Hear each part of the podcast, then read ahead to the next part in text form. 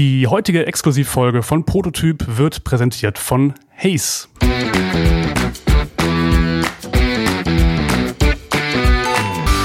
Hallo zusammen und herzlich willkommen zu dieser Exklusivausgabe von Prototyp, dem Karriere-Podcast von Ingenieur.de und VDI Nachrichten. Ja, und heute geht's ums Netzwerken. Manchen Menschen fällt das besonders leicht, andere haben da eher Schwierigkeiten mit. Äh, dabei kann effektives Networking durchaus die Karriere entscheidend voranbringen oder auch total ausbremsen, äh, wenn man da Fehler macht. Denn es gibt beim Netzwerken gewisse Spielregeln und auch sowas wie Benimmregeln, auf die man achten muss. Und ja, darüber rede ich heute mit äh, Katharina Hein vom Recruiting-Spezialisten Hayes. Sie ist dort Head of Talent Marketing und ähm, ja, damit herzlich willkommen. Katharina. Hi Peter, freut mich hier zu sein. Ja, sehr schön, dass du Zeit hast für uns. Vielleicht kannst du einmal ganz äh, zu Beginn kurz erklären, ähm, was, ist, was ist deine Aufgabe bei Hayes? Was heißt das Head of Talent Marketing? Was machst du da? Also ich bin dafür verantwortlich, dass Kandidatinnen und Kandidaten den Weg zu uns finden und bei uns eine Anstellung finden oder über uns vermittelt werden. Und da ergreife ich zusammen mit meinen Teams verschiedenste Maßnahmen, unter anderem wie den Podcast heute, um eben einfach zu schauen, dass wir tatsächlich auch das Thema Karriere und Beruf von unserer Seite noch mal ein bisschen beleuchten und daran auch zumindest mal oder dafür auch Tipps geben, damit mhm. Kandidatinnen und Kandidaten sich wohlfühlen. Okay, ja, Tipps geben zur Karriere, das machen wir ja auch hier beim, beim Podcast, das ist ja unsere Kernaufgabe. Ähm, warum ist denn, jetzt reden wir heute über das Netzwerken, warum ist denn ein gutes Netzwerk überhaupt wirklich wichtig für eine Karriere? Kann ich nicht auch als Einzelkämpfer Karriere machen? Was willst du sagen? Also das kannst du schon. Und ich kenne das noch wirklich aus früheren Zeiten, so zu Beginn meiner Karriere. Hieß noch ah, Vitamin B, da war das so ein bisschen verpönt. Mittlerweile ist es tatsächlich so, dass es sehr hilft zu Netzwerken. Und es gibt auch immer wieder Untersuchungen, unter anderem auch vom IAB, die wirklich auch sagen, dass Netzwerken ein ganz wichtiger Faktor beim Einstellen von Kandidatinnen und Kandidaten ist. Denn die Menschen da draußen wissen vielleicht gar nicht, dass es einen Job gibt und übers Netzwerken erfahren erfährt man davon oder ich bekomme vielleicht eine Chance, die ich so nicht hätte, wenn ich mich gar nicht irgendwie für das Thema interessiert hätte. Deswegen halte ich es für eine ganz wichtige Komponente im beruflichen Kontext. Wobei das ja nochmal ein Unterschied ist. Also Vitamin B, das ist so dieses, dieses Klischee. Ne? Man kennt irgendjemanden und der verhilft einem dann zu einem, zu einem Job. Und du hast ja auch gerade selber gesagt, das ist so ein bisschen verpönt. Also ist das tatsächlich ein Klischee oder ist das schon, schon so, dass wenn man jemanden kennt, der vielleicht eine, eine höhere, höherrangige Position in, in einem Unternehmen hat, dass das durchaus helfen kann? Und sollte man das dann auch annehmen oder ist das irgendwie, hm, fühlt sich das doof an? Also es hat verschiedene Dimensionen, was du gerade sagst. Also dieses tatsächliche Vitamin B im Klischeesinne ist natürlich schwierig, denn das impliziert einfach, dass die Person, die den Job bekommt, den Job nicht wirklich verdient hat. Wenn ich es allerdings eine qualifizierte Person bin und kenne jemanden, und das muss nicht immer eine höherrangige Person sein. Wir beispielsweise auch haben das Programm Share Your Network. Da geht es einfach darum zu sagen, ich bin bei einem tollen Arbeitgeber und möchtest du da nicht auch hin? Dann ist es durchaus eine Möglichkeit, so einfach zu einem Job zu kommen und einfach empfohlen zu werden. Und das geht übers Netzwerken natürlich auch sehr gut, denn da spielt die Persönlichkeit ja eine sehr große Rolle. Und zukünftige Arbeitgeber beispielsweise bekommen einfach den Eindruck nicht nur von einem Stück Papier, sondern gleich von der Persönlichkeit. Und deswegen finde ich das eine ganz gute Sache. Wie lerne ich denn die in Anführungsstrichen richtigen Leute kennen. Also das ist ja einfach manchmal Zufall im Studium oder so. Dann suche ich mir die Leute ja nicht unbedingt danach aus, wer mir später mal helfen kann. Oder ist das doch sinnvoll, da schon vielleicht in bestimmte Gruppen zu gehen und so? Wie würdest du das bewerten? Wie, wie lerne ich die Leute kennen, die mir im, im Netzwerk irgendwie naja, helfen können. Also ob dir eine Person am Ende hilft, weißt du natürlich erst, wenn es dann soweit ist. Was ich nur wichtig finde, ist zum einen die Offenheit zu zeigen, tatsächlich dann auch diesen Weg zu gehen. Und am Anfang mag das gerade beispielsweise im Studium auch etwas mit Aufwand zu tun haben. Denn jetzt können wir ja alle wieder vor Ort netzwerken. Dann rate ich schon, den Menschen da draußen auch mal auf Netzwerkveranstaltungen zu gehen oder auf so ein Meet-and-Greet-Abend beispielsweise, wenn die angeboten werden. Entweder von Fachschaften oder auch vom VDI. Das gibt auch Messen, es gibt die Recruiting-Tage und da geht es nicht nur ums Recruiting, sondern da kann man ja auch schon Netzwerkkontakte knüpfen beispielsweise. Und dann ist es auch wichtig, hier nicht mit dem ganz spitzen Bleistift drüber zu gehen und zu sagen, nee, also mit dir netzwerke ich jetzt nicht, du bringst mir nichts, denn ne, gibt ja den schönen Spruch, man sieht sich auch immer zweimal im Leben, mhm. sondern wirklich sehr offen zu sein und die Kontakte dann natürlich auch zu pflegen und nicht zu sagen, wir lernen uns kennen und in sieben Jahren sage ich dann, naja, jetzt brauche ich dich mal und schön, dass wir uns so lange kennen, sondern wirklich immer mal wieder und dann gerne auch online. Das empfehle ich ohnehin zu sagen, wenn man sich mal auch persönlich getroffen hat, dann gerne auf LinkedIn oder Sing vernetzen, um dann entsprechend auch so nochmal mitzubekommen, was bewegt die Person gerade, was passiert da, vielleicht auch mal die Gelegenheit zu ergreifen, nochmal zu einem Event zu gehen, bei dem die Person auch da ist oder ein bestimmter Personenkreis und so ergibt sich das dann ganz automatisch. Mhm, okay, ja, Xing und LinkedIn und so weiter sind nochmal so ganz eigene Themen. Da kommen wir auch noch drauf zu sprechen, äh, später bestimmt in diesem, in dieser Folge. Ähm, gibt es denn so, oder anders gefragt, wie mache ich das denn, wenn ich, wenn ich anfange zu, zu Netzwerken? Gibt es da so bestimmte Regeln, die ich, die ich befolgen muss, zum Beispiel auch im, im Umgang mit, mit vielleicht künftigen Kolleginnen und Kollegen oder auch auf solchen Messen? Wie gehe ich da rein? Es sind die klassischen Regeln, die auch so im sozialen Miteinander gelten. Ja, also zum einen, ich hatte es ja schon gesagt, es ist ganz wichtig, eine Offenheit zu signalisieren. Das fällt nun jetzt nicht jedem leicht, ja, zu sagen, ich gehe jetzt aktiv auf Personen zu. Nun ist es gerade so, dass auf Netzwerkveranstaltungen die Menschen, die vor Ort sind, von Unternehmen beispielsweise oder von Institutionen, ja schon auch netzwerken wollen. Das heißt, dann kommt dann vielleicht mal so ein erstes Lächeln oder so eine erste Ansprache. Und dann finde ich es einfach wichtig, wenn wenn ich netzwerken möchte, dass ich da nicht weglaufe und sage, nein, möchte ich nicht, sondern dass ich tatsächlich auch reagiere, vielleicht mal lächle, mich auch vorbereite ganz generell und mir vorher überlege, welche Kernbotschaft von mir selbst möchte ich denn eigentlich senden. Also suche ich vielleicht wirklich direkt einen Job, so sollte ich nicht einsteigen mit, hi, ich bin Katharina, ich suche einen Job, sondern erst so ein Warm-up machen, kann ich gerne auch was zu sagen sondern eher auch zu sagen, genau das, was ist mein Ziel? Möchte ich jetzt wirklich Kontakte knüpfen? Möchte ich nach Jobs fragen? Und dann in meinem Kopf schon so eine Mini-Strategie zurechtlegen, wie ich dann da auch drauf komme, mir vielleicht auch schon Fragen überlegen und dann auch den Smalltalk zu üben. Denn Smalltalk ist ganz wichtig fürs Netzwerken. Ja, okay. Smalltalk, das geht schon in Richtung Warm-up, glaube ich, was du gerade gerade erwähnt hast. Wie lässt sich denn so ein, so ein Smalltalk üben. Also übers Wetter kann man immer reden oder so, ne? Aber was, was gibt's da für Themen, die man, die man, über die man sprechen kann? Vielleicht welche, die man meiden muss? Oder wie, wie verhalte ich mich da überhaupt? Also vielleicht kannst du dazu ein bisschen was erzählen gerne. Also beim Smalltalk, das ist tatsächlich auch, wenn wir irgendwelche Veranstaltungen machen, frage ich gerne, wer hält sich für einen guten Smalltalker, Smalltalkerin und wer mag es nicht. Und es ist oft so Hälfte, Hälfte. Ja, also für die einen ist es die Pest und für die anderen ist es doch eher so, ja, gang und gäbe. Und das Schöne ist, wir hatten es ja eben auch gesagt, so ein Smalltalk, das kann ich üben. Und es gibt Themen, die gehen in der Regel immer. Und das Schöne, und das ist für mich immer das Wichtigste bei einem Smalltalk, das ist wie so ein Ping-Pong-Match. Ja, das heißt, ich sollte selbst immer nicht nur eine Antwort geben, sondern auch eine Rückfrage stellen. Denn dann spiele ich den Ball wieder zurück.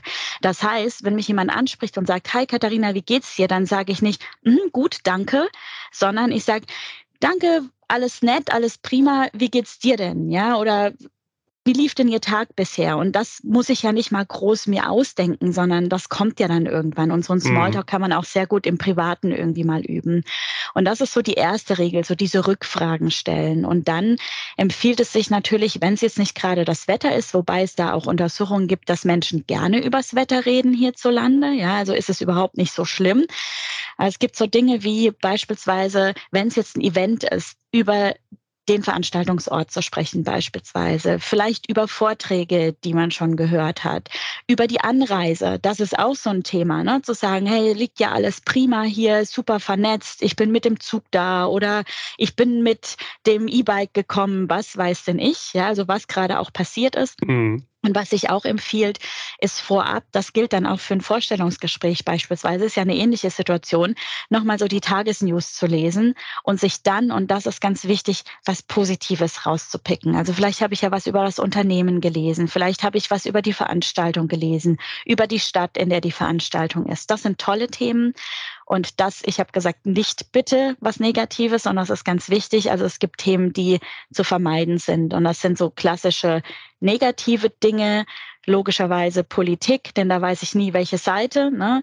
Dann Covid war in den letzten zwei Jahren in aller Munde und auch wenn es die Tagesnews wirklich überschwemmt hat, immer vermeiden, denn das lässt das Gespräch einfach negativer starten und dann solche Dinge wie Religion, Tod beispielsweise, also alles, was Kontroversen irgendwie hervorrufen kann, mhm. das ist zu vermeiden. Und dann kann in der Regel nichts schiefgehen bei so einem Smalltalk.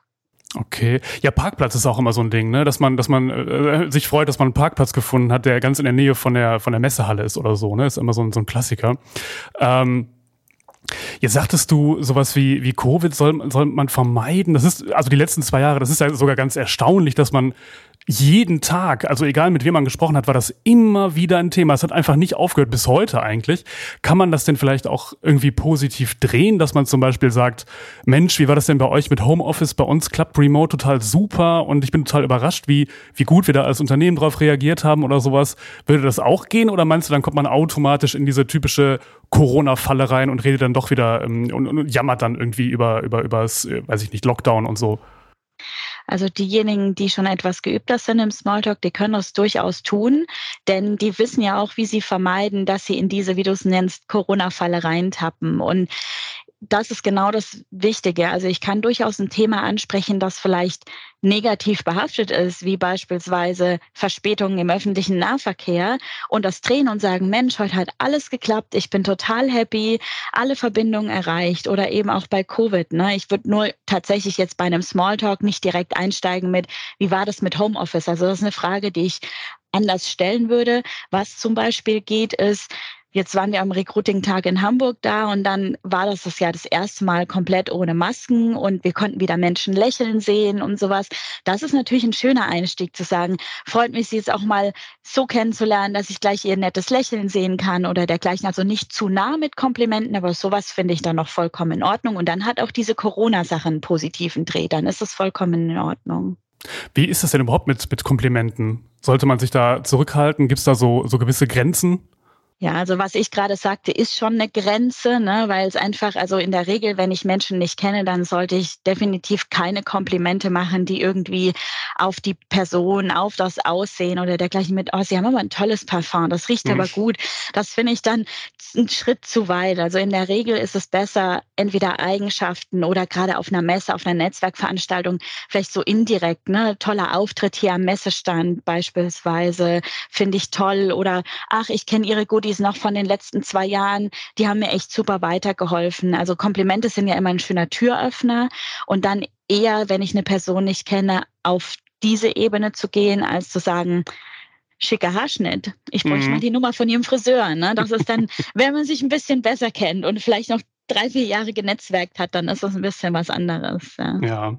Ähm, wann ist denn überhaupt ein guter Zeitpunkt, um mit dem Netzwerken wirklich loszulegen? Also wenn ich jetzt so einen Karriereplan habe, sollte man sowas überhaupt planen? Ergibt sich so ein, so ein Netzwerk auch irgendwie ein bisschen manchmal von selber? Was, was würdest du sagen? Muss man schon am, am Studiumbeginn gucken, dass man da in die richtigen Richtungen geht oder, oder wie, wie macht man sowas? Ja, das ist jetzt so eine Frage, auf die ich keine ein eindeutige Antwort habe, denn es ist eine Mischung aus beidem oder aus allem, was du gerade sagtest. Also ich finde, so dieses klassische Mitnehmen von Kontakten, auch bei Studieveranstaltungen beispielsweise. Oder es gibt da vielleicht auch Exkursionen oder es kommt mal irgendwie ein Gastdozent, Dozentin irgendwo.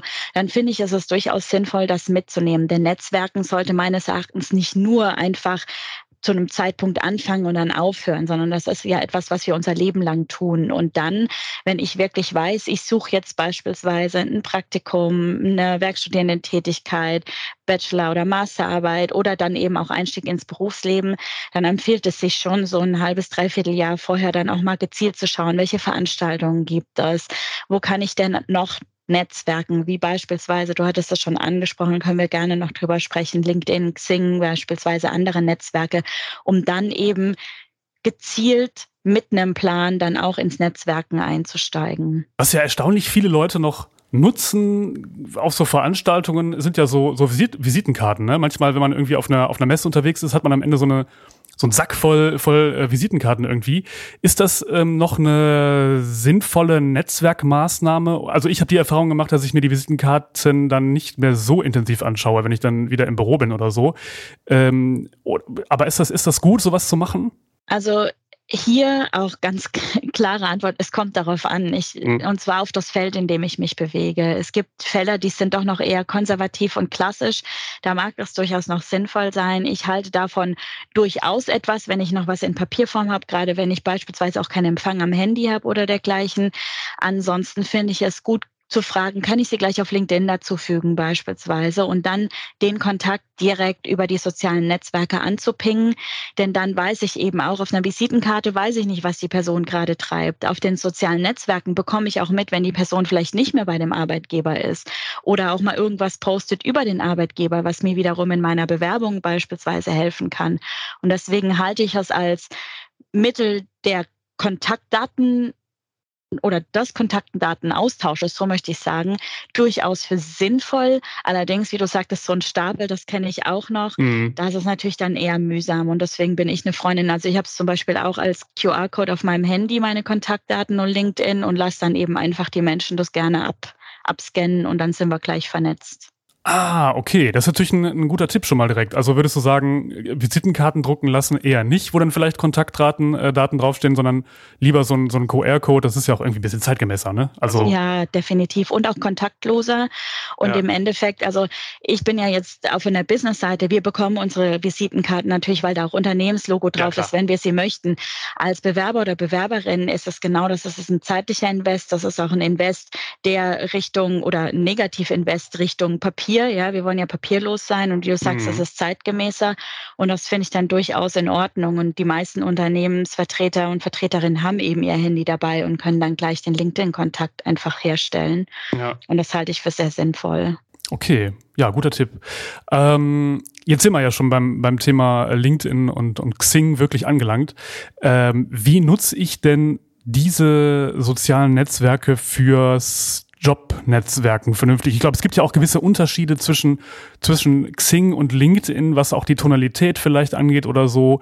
Ähm, oder vielleicht erstmal als Grundfrage, muss man, wenn man netzwerken möchte, muss man ein Xing-Profil oder LinkedIn-Profil haben? Müssen? Nein, es ist nur sehr empfehlenswert. Ich meine, wir haben es ja gerade auch ein bisschen hergeleitet, dass es einfach zeitgemäßer ist, mittlerweile über diese Netzwerke up-to-date zu bleiben und nicht irgendwie mit E-Mail hin und her zu schreiben, denn die gehen durchaus in der E-Mail-Flut einfach mal unter.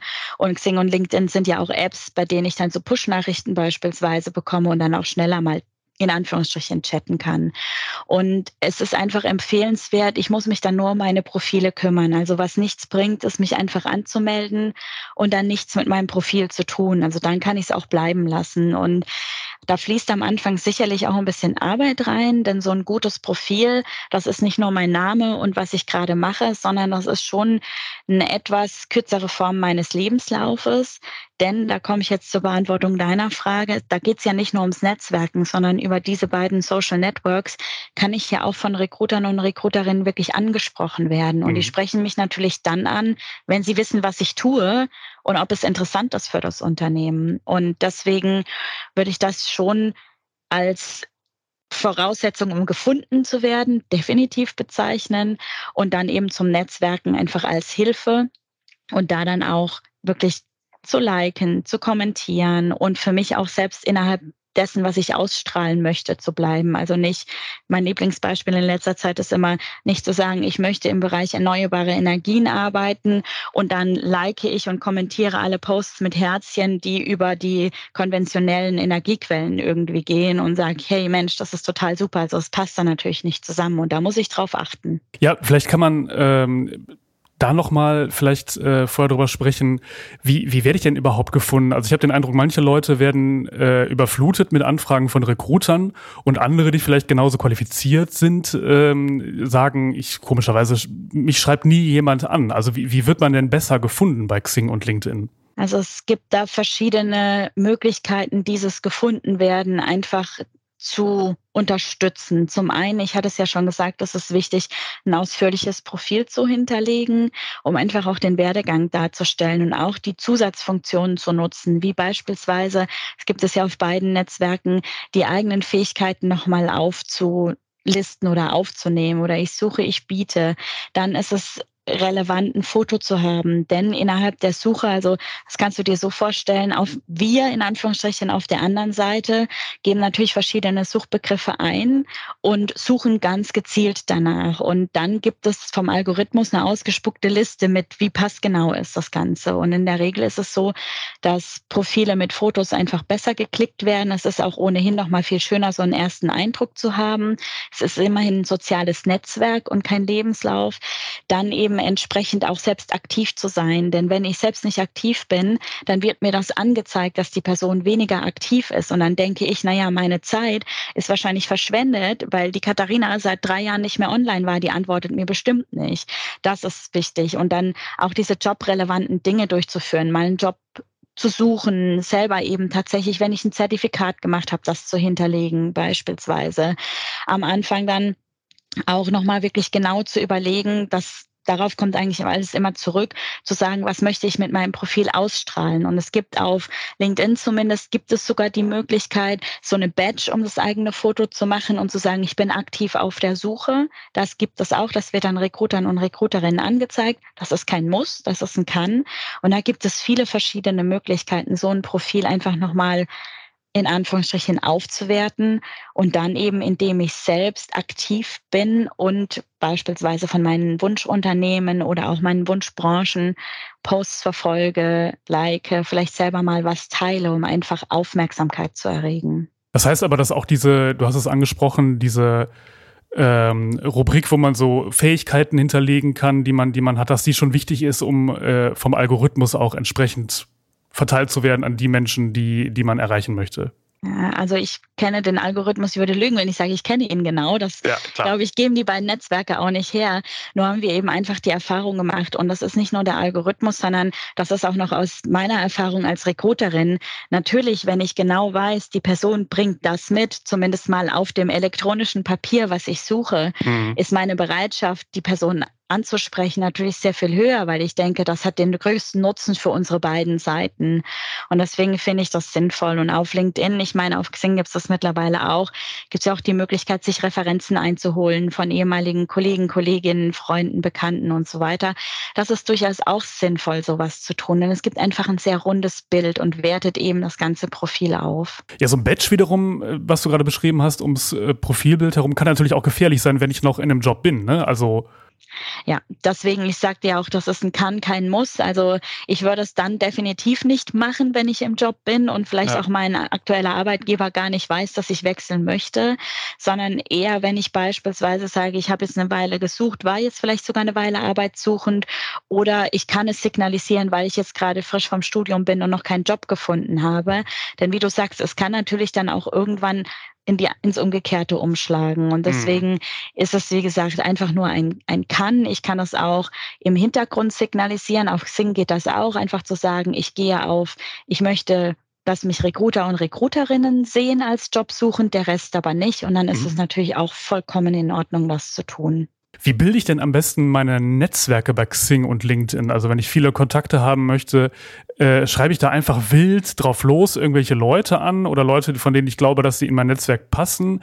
Oder ist das vielleicht so, dass, dass ich damit dann Menschen eher nerve? Wie, wie, wie wichtig ist überhaupt eine große Anzahl von, von äh, Kontakten bei, bei LinkedIn und, und Xing?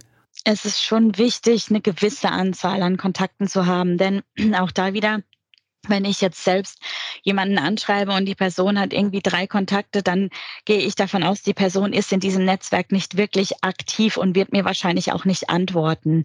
Ich brauche jetzt auch nicht unbedingt 10.000 Kontakte haben, nur um irgendwie angesprochen zu werden oder um zu netzwerken. Und deswegen würde ich da hier auch ganz gezielt vorangehen und nicht einfach, es gibt ja die Möglichkeit zu sagen, importiere meine Kontaktliste und füge alle als Kontakt hinzu. Das rate ich nicht, denn so ein Netzwerk, das will schon auch gewählt sein nach meinem Ziel. Ja, natürlich mhm. kann ich auch Freunde aus anderen Bereichen hinzufügen oder viele Studierende gehen ja mittlerweile, jetzt wo sie auch wieder dürfen, auch noch mal ins Ausland, ja, und treffen da vielleicht Menschen. Dann ist es vollkommen in Ordnung, das hinzuzufügen. Jetzt so ein strukturiertes Angehen. Also was ich sinnvoll finde, ist tatsächlich zu schauen, was ist denn so mein Ziel? Also ob es jetzt eine Branche ist, vielleicht auch ein gewisses Unternehmen beispielsweise, ja, und dann zu sagen, ich netzwerke ganz gezielt über zum einen, wie wir es schon gesagt haben, die Personen, die ich persönlich kennenlernen durfte und zum anderen dann auch, wenn ich beispielsweise sehe, das sind jetzt Recruiter und Recruiterinnen von einem bestimmten Unternehmen, dann kann ich die durchaus mal anschreiben und nicht einfach eine Kontaktanfrage senden. Das ist ganz, also finde ich immer ganz schwierig, sondern wenn dann drin steht, hallo Katharina oder hallo Frau Hein, ich habe gesehen, Sie sind von Hayes, hat mich schon immer interessiert, lassen Sie uns einfach in Kontakt bleiben. Dann finde ich das eine ne-, nette Art, eine sehr nette Art sogar, mhm. in Kontakt zu kommen. Und wenn ich dann auch sehe, die Person ist einfach noch weiterhin aktiv, auch beim Unternehmen oder mit mir und liked vielleicht auch mal meinen Post, dann ist da wieder so eine gewisse Ernsthaftigkeit dabei. Und ich wäre auch vorsichtig. Also unser CEO bekommt auch ständig irgendwelche Kontaktanfragen. Und der ist auch wirklich, beantwortet das oder leitet das auch alles immer weiter. Und das ist dann eben ab einem gewissen oder ab einer gewissen Unternehmensgröße natürlich sehr schwierig, denn ja. Da kann ich zum Beispiel als Einsteiger oder Einsteigerin oder selbst als, sage ich mal, Professional nicht unbedingt erwarten, dass er noch selbst die Einstellungen vornimmt. Ja, und deswegen da würde ich natürlich auch nochmal Unterschiede machen und dann eben so weiter das Netzwerk aufbauen. Und je größer auch mein Netzwerk ist, umso höher ist auch die Wahrscheinlichkeit, dass mir Menschen vorgeschlagen werden, die gut in mein Netzwerk passen. Mhm. Und dann überlege ich mir eben immer, möchte ich die Person anschreiben oder nicht. Auch das habe ich schon gelesen mit, sie wurden mir vorgeschlagen, ich dachte, das könnte gut passen, lassen Sie uns netzwerken. Und umgekehrt werde ich dann sicherlich auch angefragt werden, weil ja mein Netzwerk auch wieder groß ist an Drittkontakten beispielsweise. Okay, aber das heißt da an der Stelle auch nicht einfach nur Kontaktanfrage versenden oder auch nur einfach annehmen, sondern lieber da nochmal eine kleine Nachricht dazu schreiben, ein bisschen was Persönliches. Ist ja klar, so wie man sich im, im, im echten Leben, sage ich mal, ähm, face-to-face auch begegnen würde. Ne? Da würde man ja auch noch zwei, drei, zwei, drei äh, Smalltalk-Floskeln verlieren oder so ein bisschen was Nettes sagen einfach. Ne? Definitiv, ja. Genau. Okay, ja, Katharina, wir sind jetzt langsam schon, schon am Ende der Folge. Gibt es noch eine Sache, die äh, dir bei dem Thema besonders wichtig ist oder wo du denkst, das sollten unsere Zuhörerinnen und Zuhörer unbedingt äh, erfahren? Ja, eine Sache, die mir egal in welchem Kontext rund um Beruf und Karriere sehr wichtig ist, ist, dass die Zuhörer und Zuhörerinnen authentisch bleiben, auch beim Netzwerken und beim mhm. Smalltalken und auch in den sozialen Netzwerken. Also, dass sie wirklich sich wohlfühlen in dem, was sie tun und nicht, weil sie denken, ein Unternehmen möchte etwas Bestimmtes hören oder lesen, sich irgendwie verbiegen. Denn das bringt keiner Seite etwas und das ehrlich und authentisch bleiben, das ist für mich immer so die goldene Regel, die das ganze Berufsleben im Prinzip auch ja, und auch das Netzwerken einfach und einfach toll macht. Wobei man da wahrscheinlich so ein bisschen Kompromisse schon eingehen muss, ne? dass man sich ein bisschen anpasst an, an gewisse Unternehmensvorstellungen oder so, weil, weil sonst äh, geht es ja wahrscheinlich gar nicht. Äh, klar, ne, mit Maß ja. und Ziel. Also das machen wir ja auch, wenn wir zum Beispiel in ein anderes Land fahren und wir uns der Kultur irgendwo anpassen. Das ist dann schon in Ordnung. Nur tatsächlich nicht dieses, ich verbiege mich und mein Beispiel mit, ich möchte eigentlich im Bereich erneuerbare Energien, finde aber irgendwie Atomkraft total toll und sage dann, nee, finde ich total blöd und auf meinem Profil ist wieder was ganz anderes. Also es muss zusammenpassen und es muss zu mir als Person passen. Denn es geht darum, so eine, in Anführungsstrichen, eine eigene kleine Personal Brand aufzubauen durchs Netzwerken und die sollte schon immer ehrlich und authentisch sein. Mhm. Okay, ja, super schönes Schlusswort. Ähm, wir reden ja nochmal in, in zwei Wochen kommt eine nächste Folge. Das war so ein bisschen auch gedacht als, als Doppelfolge, denn äh, aus dem Netzwerken heraus äh, kommt man ja irgendwann vielleicht zu dem Punkt, wo man sich äh, bewerben möchte bei einem Unternehmen. Und wir werden dann in der nächsten Folge darüber reden, wie man da mit Soft Skills umgeht. Also Soft Skills versus Hard Skills und wie man die am besten in der Bewerbung unterbringt und wie man sich da einfach als Persönlichkeit, als Person am besten präsentieren kann. Und ja, darauf freue ich mich schon. Und äh, bis dahin, liebe Katharina. Und liebe Zuhörerinnen und Zuhörer, danke fürs Zuhören. Ciao, danke.